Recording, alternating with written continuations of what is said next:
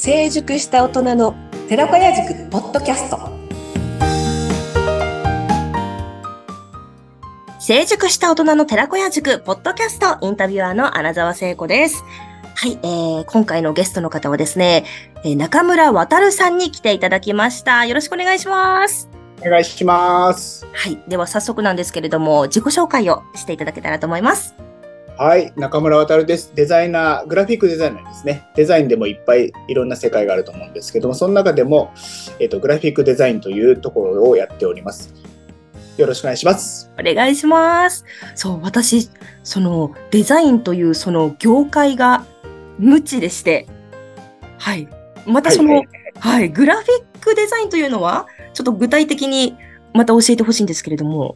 なるほど。グラフィックデザインっていうのは、言えば商業デザイナー。商業。お客さんと言われたことを映像にしてあげる。はいはいはい。商業デザイン、グラフィックデザイン。で、グラフィックデザインの中でも、その中でもいろんな、例えば、えーえーと、インテリアデザインほう。でまあそれは内装デザインする人。うんで、グラフィックっていうのは主に紙のことを指してて、へえ。まあそれをお客さんが言われたものを、えっ、と、紙にして、印刷して納品してあげる。っていうのがグラフィックデザイナーと言われてたけども、今だんだん紙媒体が減ってきたから、果たしてじゃあこの先どうなっていくのか、ウェブに行くのか、それとも、えっ、と、タブレットに行くのか、携帯だけで見るものになるのか？ちょっとここが今またどっちに進むのかなって感じはするけども、多分まあ紙はどんどんなくなっていくだろうってことで、グラフィックデザインっていうのが、だんだんだんだん先すぼみになってくるのかなというところはありますね。ほうほうほう。これからその先どう戦えるのか、何で、何を武器にするのかってところですよね。はいはい。はい。ああ、ちょっとこう、む、難しい世界というか、時期というか、うんうんうん。え、なんか今まで、今までに、なんでしょう、ど、どういうこう、注文を受けてきましたか？なんかこれはちょっと難しかったとか、なんかあります？なるほど。難しい注文。えー、難しい注文というか、うんうん。なんだろう。その質問がまた難しいですね。おおなるほど、なるほど。なんでしょう、一番こう、やりがいを感じたというか、魅力的だったというか。ど。なるほど。えっと、一番魅力的なのはやっぱり、はい。えっと、代理店さんから、大手代理店さんからのお仕事ですね。それははい、言えば世に、皆さんの世に目に触れるものが多いわけですよ。うんうんうん。やっぱり僕たちが、やっぱり一番喜び感じるところって何だと思います？え、自分の作品がいろんな人に注目されて認められるとか。そう、そこなんですよね、やっぱり。うんうんうんプラス、やっぱり一番は、あの、その、まず消費者が喜んでくれるとの、まあまあもちろんそうなんですよ。一番はやっぱり僕らはクライアント、お客さんが喜んでもらえるかどうかって仕事うんなんですね。うんうん結局お客さんがまだ真っ白な紙をうん。お互いにアイデアを出して、真っ白な紙を100%色がついたものに仕上げて、で、世に出していく。その時世に出すのは当然、ね、消費者が喜んでくれるのはもちろんなんですが、やっぱりお客さんが一番喜んでくれないといけないわけであって、うんお客さんがどんだけ喜んでくれるか。で、僕のコンセプトとしてはいつも言ってるのが、お客さんを笑顔にさせます。うんうんうん。いつもそれをお客さんにありがとうって言われる仕事をしたい。うん。はい。っていうのを思って、ね、うんいいですようん。夢があって。なかなかありがとうって言われる商売って少ないと思ってて、まあ当然コンビニエンスストアだってももちろんありがとうって言ってくれるお客さんもいるけど、どちらかというとなんか当たり前のような世界だったりするけども、うん。なんか僕お金もらってんのに、いいものができたよ、渡さんありがとうって言われた時に、すごいやりがい感じるんですね。うん。これが一番嬉しいもの。うん。で、やっぱりそれさっき言ったように、あの、やっぱり世に皆さんが見てくれて、目に触れて、で、みんなが見てくれて、あ、これなんだろう、いいねって言った時が、やっぱり一番の快感というか、喜び感じる。仕事いいな。だからやめられないのかもしれないです。うんうんうん。え、でそもそうんもその、その業界に入ったきっかけというか、なんです、あの、目指したんですか？なるほど。僕が、えっ、と、まあ、僕って今二代目なんですね。はい。うちの家うんうん。で、うちの父親ももともとイラストレーター、うん絵描きさん。そこからデザイン会社を立ち上げて、高校の同級生二人でデザイン会社を東京で立ち上げて、で、今、ちょうど48年とかなんですよ。長い。でやっぱり生まれてうんから僕はデザイナーになるんだろうと、勝手に、父親がなるんだろうと勝手に思ったんだけども、ちょっと僕はあんまり向いてなくて、その絵が上手いわけでもないし、美術がいいわけでもないし、うん。文字が書けるわけでもないし、発想力あるわけでもない。だけども、18歳の時に専門学校行ってみて、やって、ただその時っていうのがちょうど、えーコンピューターと手書きの狭間の時で、まだマッキントッシュが日本にそんな入ってきてない時で。で、勉強したのは結局手書きで勉強しちゃったんだけども、全く今もう意味がない。Mac でできてしまう。イラストレーターとかああいうのでみんな作らなきゃいけない。その過渡期でちょうど、結局はもう一回学校行って、うんマッキントッシュの学校行って勉強して、それで就職した感じなんですけども、なんかもう当たり前のように小さい頃からデザイナーになるんだろうと思いながら。で、一回やったら、まあ苦しいことってそのセンスがないっていうか絵が描けたりとかそういう一人かもずば抜けたものがあるわけではなかったから、やっぱり苦労はするんですけども、たうんだやっぱりさっき僕最初に言ったお客さんがやっぱり喜んでくれた時のあの感じが忘れられなくて、もう早何年だろう。30年とかやるのかな。30年ぐらい。そうですね。30年ぐらいになりますね、もうだんだんね。うーん。仕事やったことないです。デザインだけで。うーん。すごい、一途に。一途、一途ね。一途ね。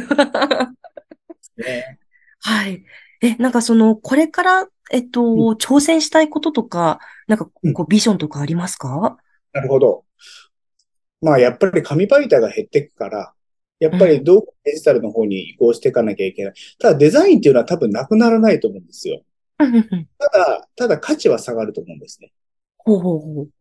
例えばロゴマークを、じゃあ、ワードとかエクセルでもじゃあ作れるじゃないですか、今。じゃあそこと差別化をさせるためにどうするのか。僕、ううんちの会社だけできないようなことを提案してあげるとか。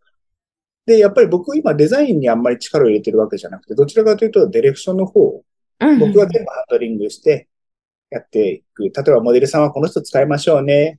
で、このカメラマンに動画撮りましょうね。で、こんなアングルで撮りましょうね。こんなストーリーにしませんか？っていうことをやるようにしてます。で、どちらかというと、それで社員さん、デザイナー、うちの社員さんのデザイナーさんにやってもらう。で僕はでお客さんの前に立ってディレクションしていく。で、これからはやっぱりデジタルの方に行くから、いやでもウェブとか動画とか、そっちの方に行くのかなと思って、ちょうど明日動画の撮影です。まさしあ、そうなんですね。多分そうなるのかな。あと、まあ、あとやってみたいことって僕、全然違うビジネスをしたくて、逆に言うと。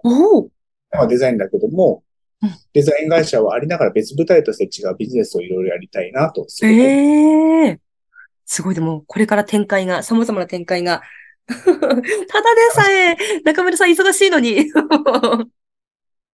なんかね、面白いことしたいじゃないですか。うんうんうんうん。え、ちなみに今、おいくつでいらっしゃったり、僕40、47、48? 48の年だ。そうなんですね。意外に言ってるんですよ。そう あの、そうそうそう、あの、いやいやいやえっと、ね、こう、これをば、番組を聞く方は、声だけしかね、やっぱ聞けないのでなるほ、ど。あれなんですけど、やっぱこう、見た目も本当にイケイケなというか、でもそれも全く大事で、やっぱり見た目って大事で、僕自分のことを、うん。あの、タレントと思っていつもお客さんに接するだから髪型にしてもそうだし、例えば、まあ、髭もわかんないけども、髭今ちょっと生えてるけども、あとピアスに似合しっても、ってます。アクセサリーにしたっても、なんかそれも一個の自分のブランドと思ってせやってるイメージでいます。そうすると、言えばタレント、デザイナー中村というタレントにお願いしたいというふうにしてくれればいいなと、ちょっとハったりも含めて、いつもそういうところで気使ってますね。うんうん。いや、でも大事で大事すよね。じゃないですか、そこってうね。ん。はい。はい。うんうんうん。はい。わかります、わかります。あ、そうなんだ。うんうんうん。まあ、ディレクションしながら、これからいろんな展開もしながら。うんまあでも、こう、これからどうなっていくかわからない。まあ、えっと、まあ、戦いの時期かもしれませんが、すごく、だからこそ、ワクワクする世界というか、なんか進化がある 業界というか。はいはいはいうんうんうんはい。そうですね。そうですね。いや、でもわからないですよ。やっぱり価値は下がりますからね、デザインの価値。一部のすごいデザイナーさんだけが伸びてって、そうじゃないデザイナーさんはやっぱりその苦しむ、例えばここならとか、はいはい。生産とかアルバイトさんとか主婦の方とかいらっしゃる中で戦わなきゃいけなくなる時が来るのかなと思うと、ねえ。だってうちの父親とかはロゴマーク1個作って30万とか100万とかおーあった時代の人じゃないですか。そういう時代でやってきて、うん、うん、うん。僕なんかはじゃあいくらあった時にそういうお金はもう取れないわけであって、そこにやっぱり30万ぐらいの価値をなんか載せなきゃいけないから、ロゴマークプラス動画も作れませんか、ホームページ作れませんかっていろんな提案をしていく、なんかそこのディレクション力っていうのはこれから必要なのかなと。うん、ねうん、うん。単価はどうしても下がりますからね、そこってね。なるほど。ね確かに、その、ちょっとこう、副業感覚で、単価安く、その、まあ、うん趣味の延長上でちょっとやってますみたいな人も、こう、増えてきたがゆえに、はい、ちょっときついですよね。まあ、最初はイラストレーターとかカメラマンとか、まあカメラマンが一番きつかったかな、最初。あ、僕らのそうなんですね。カメラマンはやっぱり iPhone が出たり、デジカメが出たり、うん、うん。ね誰でもある程度撮れる時代になっちゃったから、そこの差別が。なんかこう、機能が揃えばというか、いいもん買えばそれなりに、ど素人がやっても取れてしまうという、技術が発達しすぎて、そうですね。まあ、まさしく今、インスタのリールとかね、うんうんうん。多分 iPhone で撮って自分で編集してやってるわけじゃないですか。そうってことはもうカメラマンも編集マンもいらなくなっちゃったんですよ、そこにね。ってことは、じゃあそこになんか勝つために何かをしなきゃいけなくなると思うんですね。うんうんうん。そこですよね。今、今一番きついかもしれないですね、これからね。ああ、はなるほど。はいなるほどです。うんうんうん。でもまあ、え、それはなんか、どういうふうに、その、まあ、動画とかいろんなことを展開して、その、できることを増やして、皆様に提供をできるようにするみたいな、そのお話の中で、なんとなくイメージはついたんですけれども、なんか他にこう戦略じゃないですけど、なんかこう、あります？戦略、なるほど、難しいな。戦略ね。なんか僕は、あの、デザイナーっぽくないって言われるんです。見た目はちょっとね、デザイナーっぽいくは見えるけども、なんか、デザイナーってどちらかというと、なんか机座って黙って絵を描いたりとか、うんうん。って結構めちゃくちゃ喋って、どちらかというと営業寄りなデザイナーだと思ってて、なんか僕はそっちの方に行きたくて、お客さんとなるべく会ったりとか、あと仲間になってくれる人を集めたりとか、うんうん。だから経営者の会に入ったりしたのもそういうのかもしれない。仲間をいっぱい増やしたいと。ってことは今度自分の引き出しがいっぱい増えるから、こんな仲間いるからこんな仕事やらないかとか。例えば新しい。これはなんかまさしくね、あの、クモンさんのお仕事で、えっと、ホームページの、えっと、コンセプト動画を作りたい。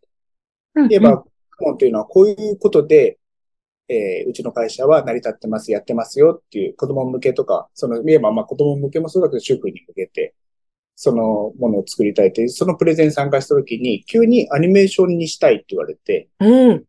で、僕は今までは、あの、モデルさんがいる動画は作ってきたけども、編集したりとかそういうので携わってきたけども、アニメっていうのはなくて、うん。じゃあそのプレゼンってどうしようって時には、やっぱり仲間がいて、助けてくれて、なんとかプレゼントって納品することができた。言えばそういう風になんかちょっと広げていきたいかなと思って、だからいろんな人と僕はこれから会ってって、どんどん自分の力を上げていきたいなというふうに思ってますね。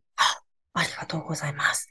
うんはいそれこそ、まあ、えっ、と、このラジオ、まあ、えー、寺子屋の、うんうん、ラジオですけれども、まあ、えー、中村さんは講師として、まあ、これから、えー、何回か、こう、皆様に、やっぱこうデザ、デザインのお勉強なんですかね。デザイン、こうやってやるんだよっていうこ講師として、どちらかというと、なんかデザインを考え方、ほう、考え方。うん、その、例えば、だって全く真っ白な紙を色をつけて出すわけなんですよ。うんで、お客さんからヒントを言われるだけなんですよね。それをなんか映像にしてくださいとか、絵にしてくださいって言われたときに、じゃあどうしましょう ?1 っていうものがあるけども、じゃあその1をロゴマーク化してください。って言ったときに、そこに味付けをしなきゃいけないから、どうやって作ればいいの？とか、なるほど。そこには、えっ、と、英語で、なんか、CO、なんとか、パブリッシング COLTD って英語入れましょうよとか、あとは、じゃあ、1をこういうふうに変えてって、こういう形にしましょうよとか、なんかそういうふうな話をしたりとか、あとは、やっぱり、お客さんありきの商業デザインとはこういうものですよってお話をさせていただいたりとか、うーんうんうん。僕らはアーティストじゃないから、お客さんの言ってることに一番いいものを提案してあげるのが僕らの仕事だったんですってお話をしたりとか、うんあとは、ある程度ロゴマークとかは、あのーソフトがあればある程度できるよと。